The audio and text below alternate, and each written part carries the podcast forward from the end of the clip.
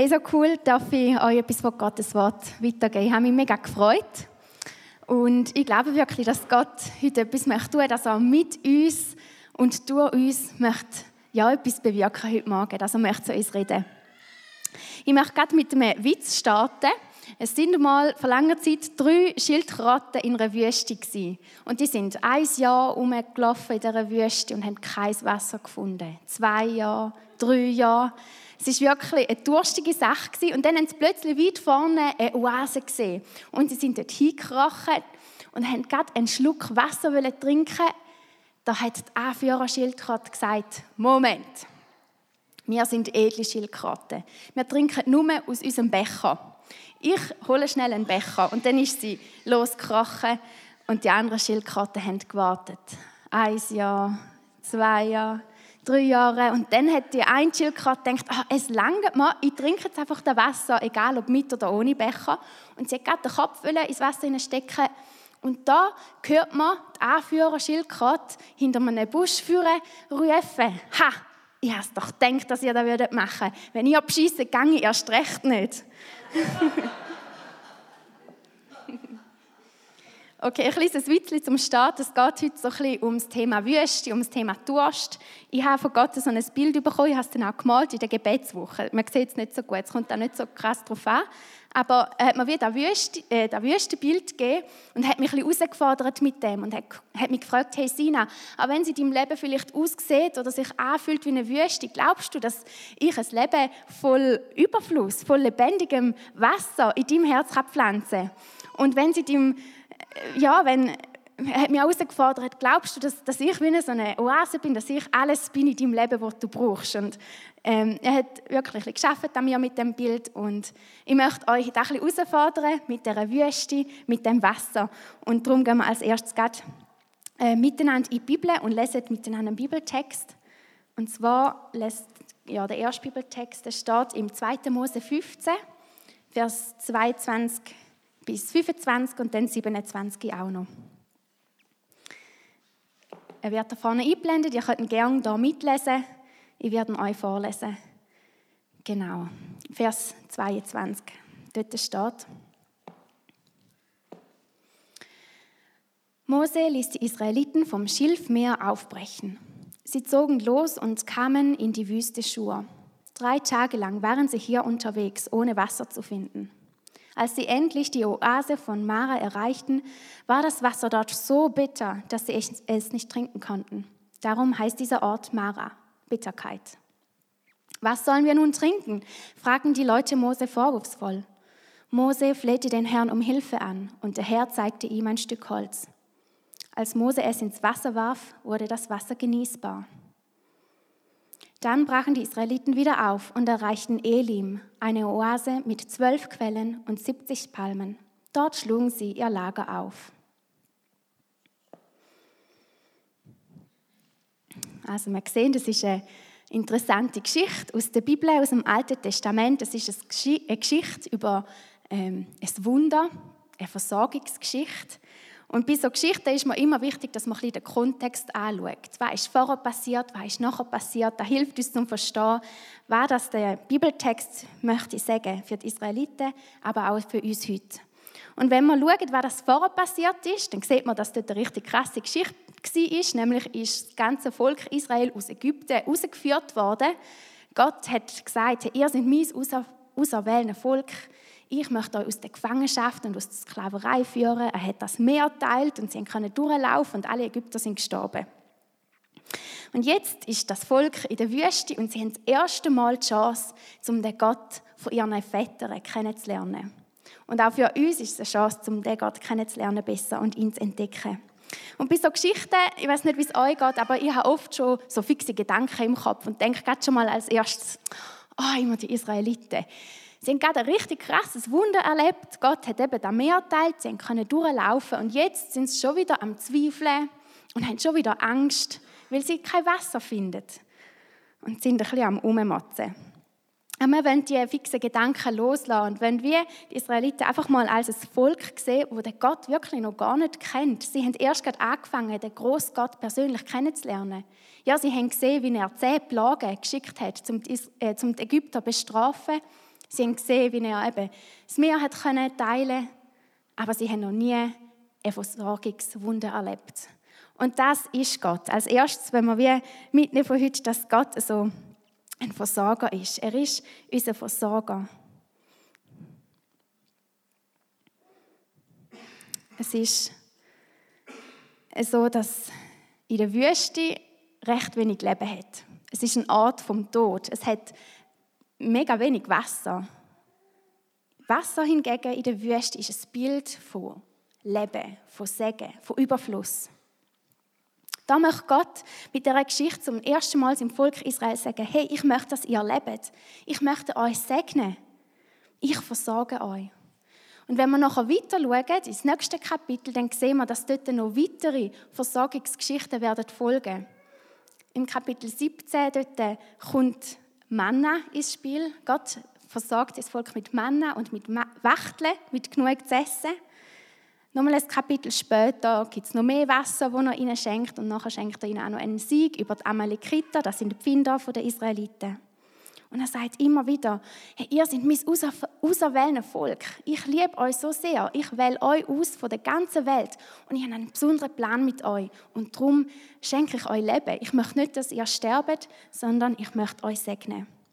Und das macht er mit Wasser. Und das Wasser ist bitter. Und ihr denkt, ich bringe jetzt die Oase Mara mal da in Pfimi Langnau und habe da so verschiedene Oasen aufgestellt. Es hat drei im Zimmer und ihr dürft gerade jetzt alle aufstehen und dürft so ein kleines Schöttchen probieren. Es kommt nicht so ganz darauf an, welches das ihr nehmt. Dort hinten hat es auch noch eine Oase, da vorne zwei. Ihr dürft gerade aufstehen und eins trinken. Gerade alle miteinander. Davon wachen wir ein bisschen wieder. Keine Angst, ist nichts Giftiges drin.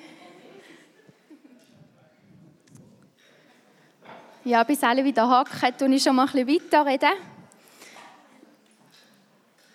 Meine Schwester Sulamit, sie ist mega schlau. Sie studiert Chemie und hat jetzt gerade den Bachelor. Und ich habe sie gefragt, hey Sulamit, was braucht es, dass man bitteres Wasser süß machen kann, trinkbar, genießbar? Und sie ist da recherchieren gegangen und hat mir es probiert zu erklären, aber hat mir auch ans Herz gelegt, dass ich euch damit verschonen, um es euch wirklich genau zu erklären. Weil es ist sehr kompliziert, aber kurz gesagt muss man wie das Wasser destillieren und schauen, dass die Wassermoleküle rausgehen in die Luft, wieder in ein anderes, ja, weiß auch nicht, ein anderes Becherchen reingehen, sodass die bitteren Moleküle zurückbleiben.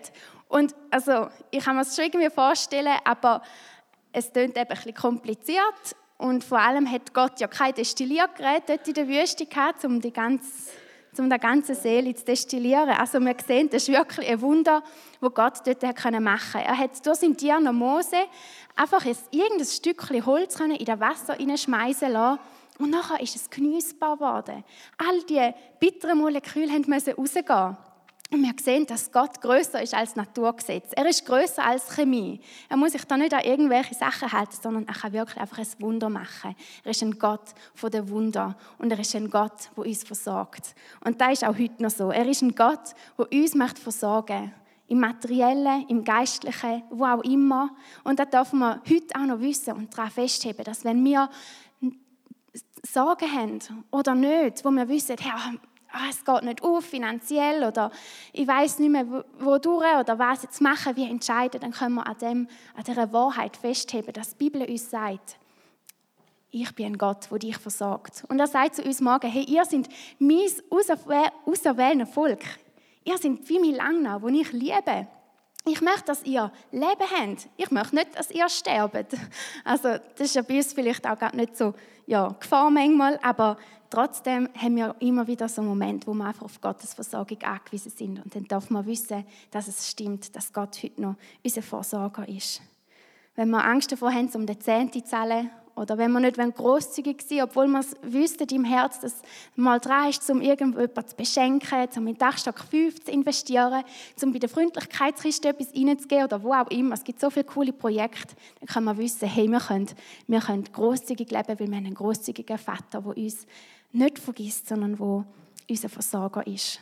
Und wir lesen ja im Vers 27, dort ganz am Schluss, dort ist gestanden, dass Gott die Israeliten nach Elim gebracht hat. Dort hat es eine Oase mit zwölf Quellen und 70 Palmen, also das Paradies. Gott ist nicht er hat wirklich genug. Er ist nicht knausrig oder so. Er möchte uns versorgen.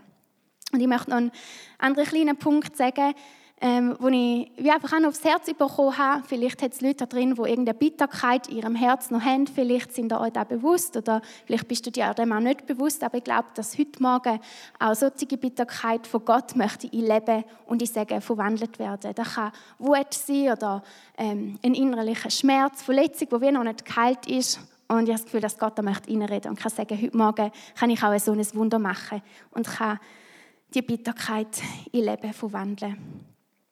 Okay, wir erkennen in dem Bibeltext noch etwas anderes über Gott, wie Gott sonst noch ist. Und zwar ist er ein Durststiller.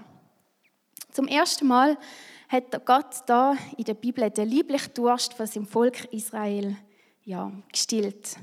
Und weitere Mal werden folgen. Und spannenderweise ist das Thema Durst, Stille, das zieht sich so durch die ganze Bibel durch. Es gibt auch viele Geschichten, Momente, wo Gott wie sagt, hey, ich möchte euren Durst stillen. Zum Beispiel im Jesaja, bei den Propheten, hat es solche Bibelstellen. Ich möchte euch ganz kurz vorlesen, dass wir so ein, ein grosses Bild bekommen von der ganzen Bibel.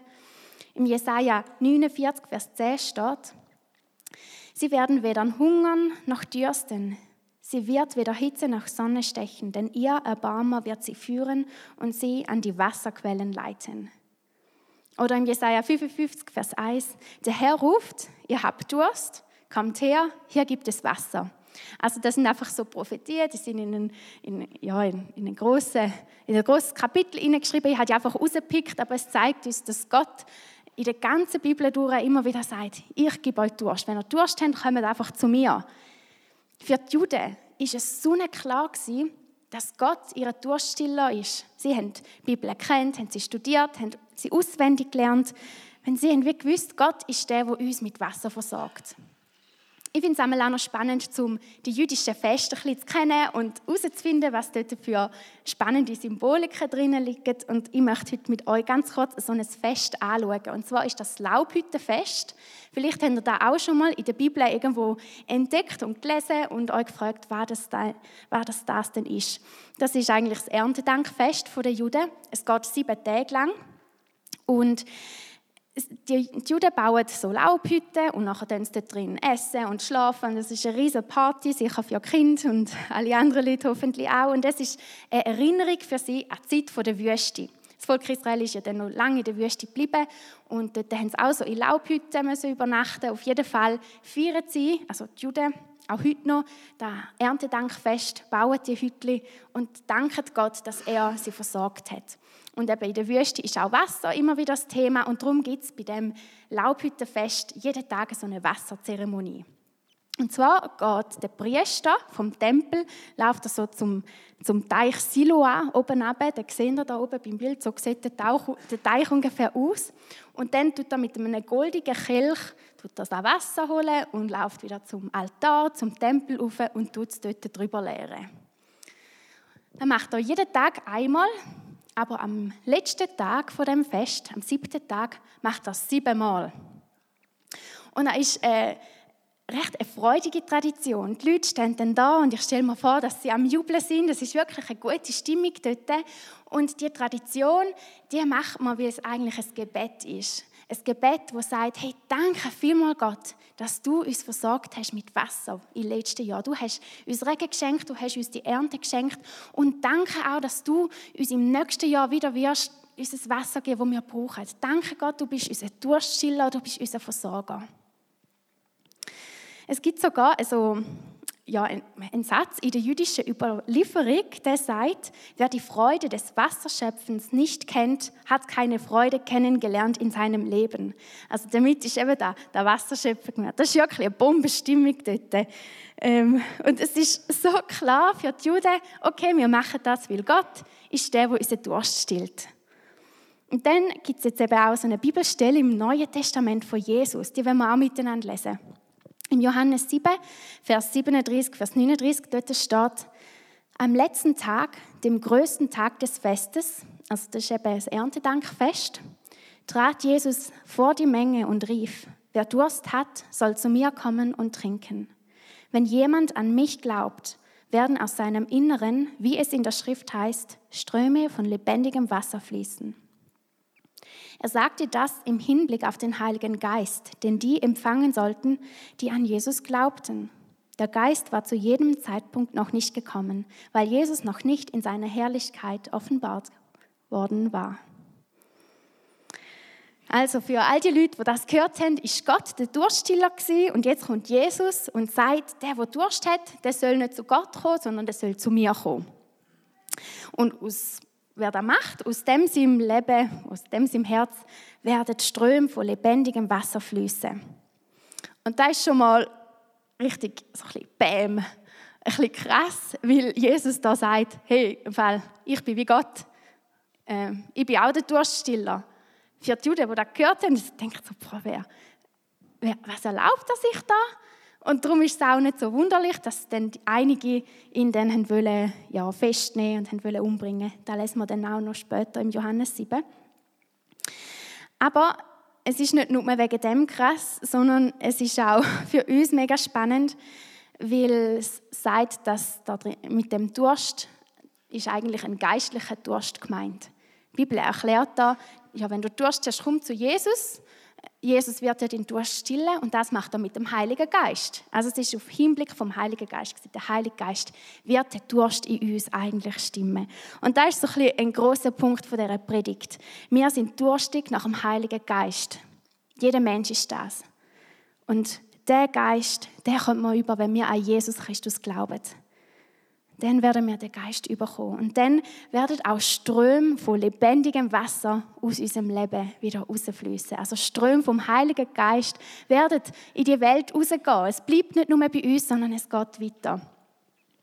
Und das Ganze begeistert mich so sehr wegen zwei Sachen, möchte ich kurz sagen. Also das Erste, was ich mega cool finde, ist, dass jedes Mal, wenn wir im Alten Testament irgendetwas von Wasser oder von, von einem Brunnen, wo Gott schenkt, oder irgendwie, wenn Gott einfach eben der Durststiller ist und sein Volk versorgt mit Wasser, dann können wir wissen, aha, eines Tages wird Jesus kommen und er wird der ultimativ Durststiller sein es kann uns immer daran erinnern, dass, dass Gott zwar sagt, ja, ich gebe euch Wasser, manchmal eben auch zum den lieblich durchstillen, aber eigentlich zeigt es auf Jesus hin und sagt, hey, Jesus wird dann noch viel, viel mehr unseren Durst stillen.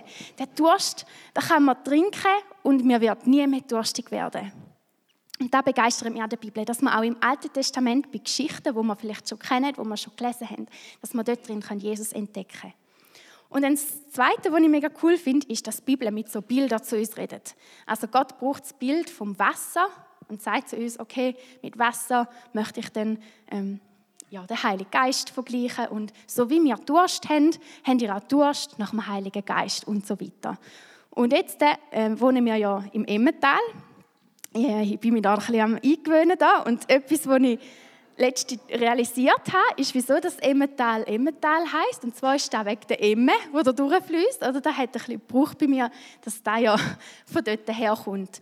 Und jetzt ist es so, dass wenn wir an der Emme spazieren und das schöne Wasser sehen, dann kann uns das daran erinnern, dass der Heilige Geist in uns drin fließt und lebendig ist und dass wir ja manchmal Durst haben und dass der Heilige Geist ist wie das Wasser. Und wenn wir trinken von dem Heiligen Geist, dann wird der Durst gesättigt und kann sogar noch aus uns rausfließen. Okay, aber nicht nur, wenn wir immer am Laufen sind, sondern wenn wir zum Beispiel aufs WC gehen. Da braucht es Wasser zum Spülen. Und nachher brauchen wir Wasser, um die Hände waschen. Oder wenn wir Sport machen und Durst haben oder duschen tun. Also vielleicht merkt ihr, auf was ich raus möchte. Ich möchte auch sagen, dass jedes Mal, wenn wir Wasser sehen, dann kann eine Erinnerung sein an uns, an den Heiligen Geist, wo Jesus uns schenkt, wenn wir an ihn glauben.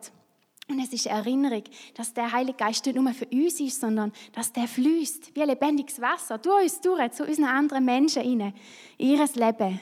Und das finde ich mega cool. Das heisst, ab jetzt immer, wenn wir Durst haben, dann können wir an den Heiligen Geist denken und können einen Schluck Wasser trinken und sagen, danke Gott, dass du mir Wasser gibst, was super ist zum Trinken und danke Gott, dass du mir den Heiligen Geist geschenkt hast und dass ich darum keinen geistlichen Durst mehr muss haben sondern dass ich darf ein lebendiger Christ sein, mit einer lebendigen Beziehung mit dir.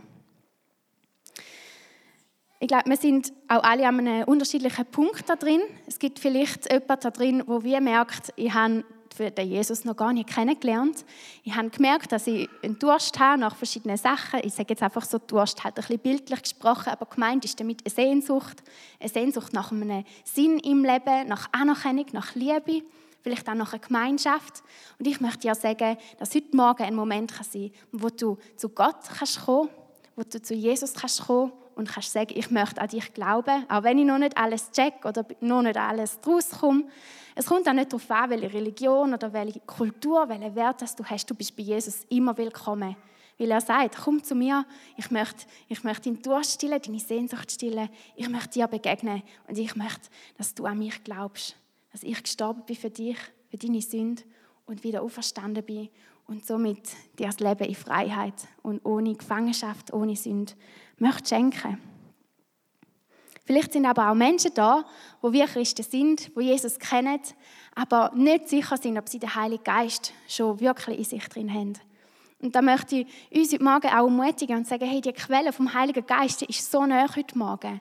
Lass uns aufeinander zugehen und füreinander beten und einander die Hände auflegen und sagen, hey, wenn du den Heiligen Geist noch nie erlebt hast oder noch nicht sicher bist, ob er in dir lebt und in dir bleibt, in dir Raum hat, dann kann heute Morgen ein Moment sein, wo, man das als, ja, wo Menschen das als erstes Mal erleben können.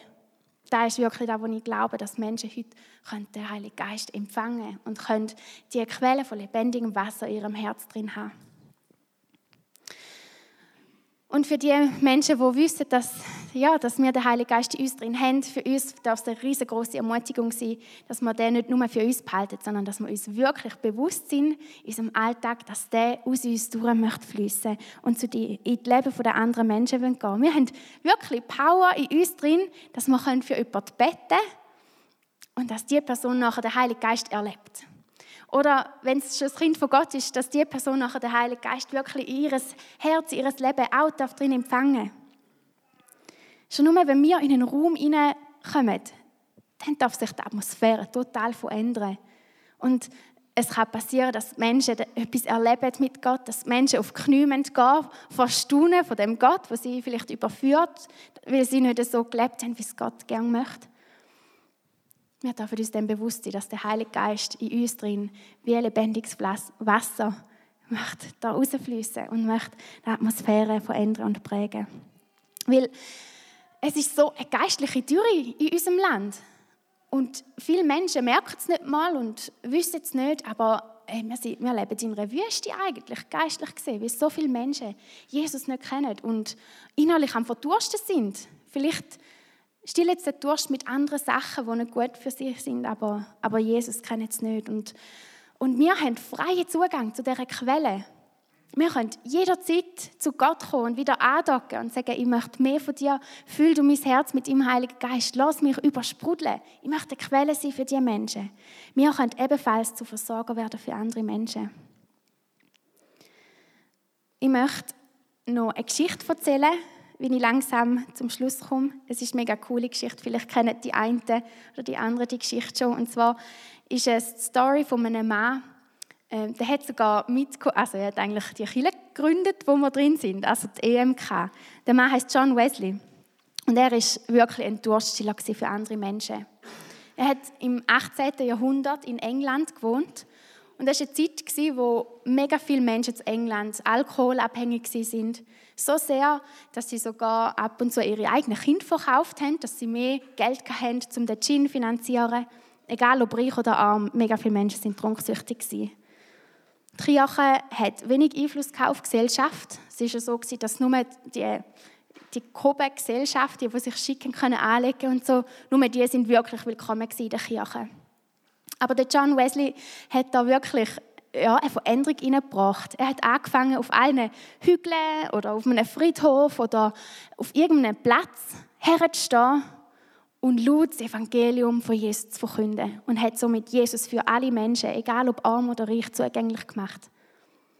Er hat das Evangelium von der Gnade verkündet, aber auch von Gottes Heiligkeit und dass Menschen umkehren müssen. Er hat für die Menschen gebetet und es ist viel einfach passiert, dass Menschen geheilt worden sind. Oder dass sie so sehr den Heiligen Geist erlebt haben, dass sie noch total verändert sind. Also es ist wirklich eine charismatische Sache und man hat wirklich den Heiligen Geist gesehen und gespürt. Man hat gemerkt, dass er dort am Wirken ist. Und so ist der John Wesley wirklich zu einer Quelle geworden für eine wahrhaftig durstige Gesellschaft. Und das war so eine krasse Bewegung, dass man, dass die, also wenn du in einem Geschichtsbuch da lesest von England vom 18. Jahrhundert, dann steht einfach der John Wesley da drin. Und dann steht da drin, dass das ganze Dörfer plötzlich angefangen hat, Alkohol zu trinken, äh, nein, aufgehört haben, Alkohol zu trinken. naja, dann haben sie dann eben nicht mehr gebraucht. Und ähm, dass, dass die Leute in die Kirchen gegangen sind und Gemeinschaften haben angefangen zu bilden, wo sie wirklich haben können wachsen Ja, also weit und breit im ganzen Land haben sich einfach, ja, ist ein Aufbruch gewesen, ein geistlicher, weil jemand aufgestanden ist und gesagt hat, ich möchte ein Durstversorger sein für den Ort, wo ich drin bin. Vielleicht habt ihr euch gefragt, war das ähm, am Anfang bei der Folie, dort hat es ein kleines Hashtag, treu, treu im Kleinen, bereit für Großes. Ist dort drauf gestanden. Und das ist eine Serie, wo wir gerade drin sind. Und ja, vielleicht habt ihr euch gefragt, was das, das bedeutet oder wieso das, dazu passt. Wenn wir treu im Kleinen sind und der Heilige Geist in uns drin haben, ihn suchen, ihm Raum geben, und uns auch bewusst sind, dass er durch uns in die Welt rausfließen dann sind wir treu im Kleinen.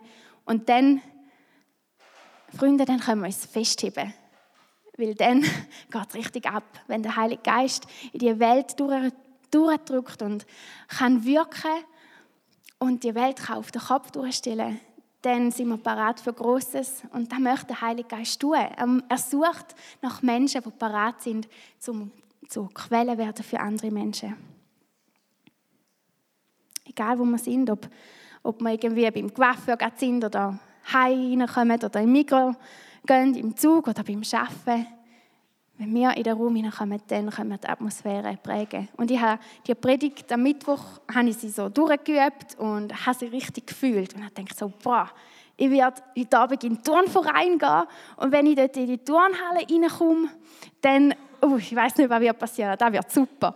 Und nachher bin ich im Turnverein und bin so dort gestanden und habe gemerkt, so, ja, ich weiß gar nicht, was ich mit diesen Leuten manchmal soll reden soll. Irgendwie, ja, wir sind nicht mal wirklich Kollegen, weil ich noch nicht so lange da bin. Und, ah ja, ich habe ja heute, heute Nachmittag gedacht, ich könnte jetzt beten, dass ich zu der Quelle wird für diese Menschen. Und habe gedacht, okay Gott, ich bete jetzt da mal. Aber habe irgendwie gedacht, so, ja, was mache ich jetzt da eigentlich? So, ja, jetzt sollte die Quelle sein. Also ich habe gemerkt, ich kann, ich kann ja gar nicht machen da. Und dann hat wie Gott auch zu mir geredet und hat gesagt, ja, so schwierig ist es ja nicht. Du musst wirklich einfach nur mehr da sein und darfst genau so Gedanken zulassen und sagen, okay, ich könnte eine Quelle sein für die Leute. Ich habe zwar nichts, es bringt viel, nein, es bringt eben etwas. Es bringt wirklich etwas, wenn wir dort sind und parat sind, um den Heiligen Geist wirken zu lassen. Darum, ich möchte uns ermutigen und sagen, es ist nicht schwierig, sondern wir dürfen einfach dort sein und uns dem bewusst sein. Das heisst aber nicht, dass wir dann nicht mehr auf die Leute zugehen wenn sie es Gott sagt.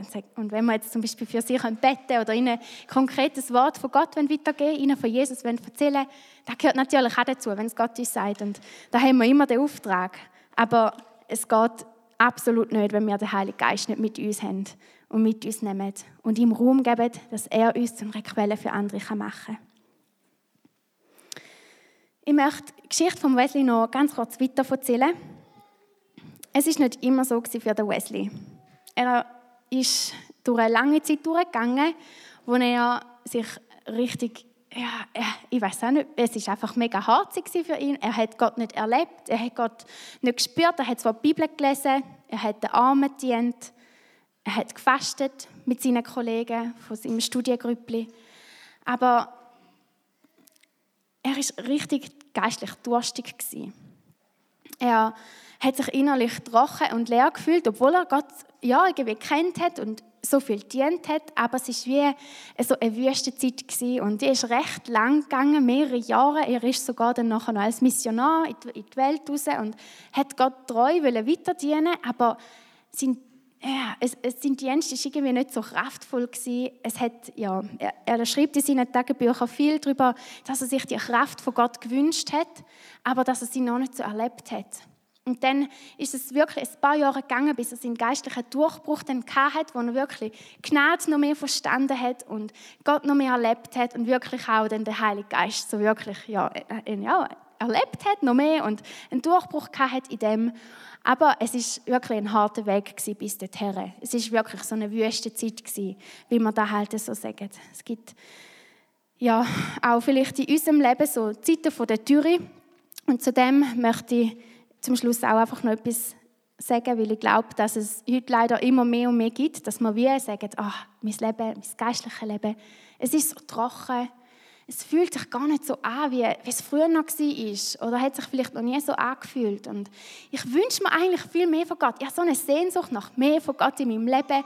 Ich wünsche mir, dass ich mehr für Gott tun könnte oder mehr die Bibel lesen was auch immer. Vielleicht fühlst du dich entmutigt und bist vielleicht sogar entmutigt hierher gekommen. Du hast gedacht, was kann Gott noch mit mir machen?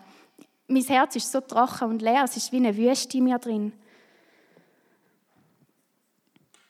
Und ich möchte einfach noch kurz etwas für diese Menschen sagen, weil ja, es ist so, ja, auch ein Thema in meinem Leben und ich finde es so gut, dass man darüber reden kann und einander kann ermutigen und kann sagen, hey, du bist nicht allein. Weil manchmal vergleicht man sich auch so und denkt so, wow, ich sehe, die Person hat so krass bettet, die hat sicher ein richtig geniales geistliches Leben. Aber das ist natürlich ein Zeichen, weil wir alle haben diese Kämpfe. Und ich möchte uns ermutigen, dass wir wirklich direkten Zugang zu Gottes Quelle haben, dass wir jederzeit zu Gott laufen können, besonders dann, wenn sich unser Innere eben nicht so gut anfühlt und sich trocken und ja, wüstenartig anfühlt, dann können wir besonders zu Gott rennen. Dann müssen wir zu ihm rennen und wieder trinken von dieser Quelle. Trinken vom Heiligen Geist. Darum möchte ich uns ermutigen, um in diesen Momenten von der Entmutigung die Bibel zu lesen, Worship zu hören, auf Gottes Stimme zu hören, zu beten, die Medien abzustellen und vom Dreckwasser, von der Sünde wegzurennen. Und ich finde es spannend, es gibt so eine Studie von der Willow Creek gemeint und die haben herausgefunden, dass die Leute, die sagen, das ist gerade ein bisschen harzig, ja, gerade so eine wüste Zeit mit Gott, die verbringen am wenigsten Zeit mit Jesus. Und ich habe mich da drin auch ein bisschen wiedererkannt. Und ich dachte so, ja, okay, ja, aber logisch. Also, es macht auch Sinn. Und darum ist es so wichtig, dass man in diesen Wüstenzeiten zu Gott hinrennen und nicht weg von ihm. Manchmal ist es auch wichtig, zum Gefühl Gott herzulegen. Manchmal ist es einfach ein Gefühl, ja, es fühlt sich nicht so wie früher oder ich wünsche mir mehr, dass ich mehr fühle von Gott, von Gottes Gegenwart. Gott ist immer da. Manchmal kann man wieder die Gefühle herlegen und dann sagen, okay Gott, ich fühle es gerade nicht, aber du bist gleich da und ich suche dich gleich. Und nachher noch das Letzte, was ich dazu sagen möchte. Es ist mega wichtig, dass wir über diese Kämpfe auch miteinander reden, dass wir einander erzählen können, hey, jetzt, die letzte Woche ist wirklich, ich habe mich gefühlt wie dass ich am verdurstet war, komm, bett mit mir. Oder auch erzählen, hey, in der letzten Zeit, ich weiß nicht, ich fühle mich viel lebendiger. Ich glaube, das war wegen unserem Gebet. Oder ja, so einfach auch miteinander reden, dass wir nicht vergleichen und nicht denken, boah, alle haben so ein cooles geistliches Leben, außer ich. Ich bin so allein in dem. Das wollen wir nicht entstehen sondern wir wollen miteinander offen und ehrlich und transparent reden und umgehen. Weil ich glaube, viele da drin haben schon mal so eine Zeit erlebt, im Leben oder schon mehrere. Und da kann man auch voneinander lernen, wie das man nachher wieder mit dem hat können umgehen und wieder hat können da rauskommen. Die Band darf raufkommen und ich möchte zum Schluss noch beten und möchte es einfach dann ja, wir das Fenster aufmachen für eine Zeit, wo wir ganz persönlich, dort wo wir gerade stehen, bei all diesen vielen Sachen, die wir gehört haben, heute Morgen, dass wir in unser Herz hineingehen und lassen, hey, wo stehe ich? Welche Person bin ich? Habe ich Bitterkeit in meinem Leben? Brauche ich einen Versorger? Brauche ich ein Wunder? Bin ich jemand, der Jesus noch nicht kennt und der das erste Mal möchte von dieser Quelle trinken, der das erste Mal möchte Jesus kennenlernen? Oder wünsche ich mir einfach das erste Mal eine Begegnung mit dem Heiligen Geist und erfüllt werden vom Heiligen Geist? Oder möchte ich neu parat werden, um eine Quelle sein für andere Menschen. Vielleicht hast du Menschen auf deinem Herz, wo du weißt, ja, für die ganz spezifisch möchte ich eine Quelle sein nächste Woche. Dann schreib dir das auf und, und red mit jemandem darüber und sag, hey, ähm, Nachbar, der neben mir hockt, ich möchte als selber Person, der Verkäuferin, die immer Grüezi sage, im Coop, am Montagmorgen, ich möchte ihr sagen, hey, heute wünsche ich dir einen gesegneten Tag und eine gesegnete Woche. Oder ich möchte für sie beten, wenn ich Zeit habe, oder was auch immer. Ja, ihr seid kreativ. Und Gott ist auch kreativ. Er wird euch genau das Richtige aufs Herz geben. Und dann können wir das wirklich umsetzen, weil wir haben Kraft, wir haben das Wasser, die Quelle. Da, wo uns lebendig macht, da lebt in uns drin. ja, danke vielmals Gott, dass du unser Durststiller bist und dass wir nicht mehr Durst haben. Es ist so gut, dass wir einfach dürfen mit unseren Wünschen und Sehnsüchten und allem, was wir brauchen im Leben, das ist wirklich bei dir zu finden. Du kannst unseren geistlichen Durst wegnehmen und bist so ein guter Gott, in dem, dass wir einfach eine Beziehung mit dir haben und dass du uns auch ausrüstest, um in die Welt rauszugehen und zu einer Quelle für andere Menschen zu werden. Und das steht in deinem Wort. Und das ist wahr und wir wollen das leben und wollen uns ermutigen von dem auch herausfordern. Und ich bitte dich, dass du jetzt zu uns redest, in den nächsten paar Minuten und dass du ähm, ja, uns auch die Sachen, die du möchtest, dass wir die dann aufs Herz gibst, dass wir das festmachen können, dass wir zum Ministry-Team gehen und uns beschenken lassen von deinem Segen und von deinem Leben. Wirk du in den nächsten Minuten, Herr. Wir wollen erwarten, dass du einfach wirkst, Heiliger Geist, und uns erfrischst mit deinem lebendigen Wasser. Amen.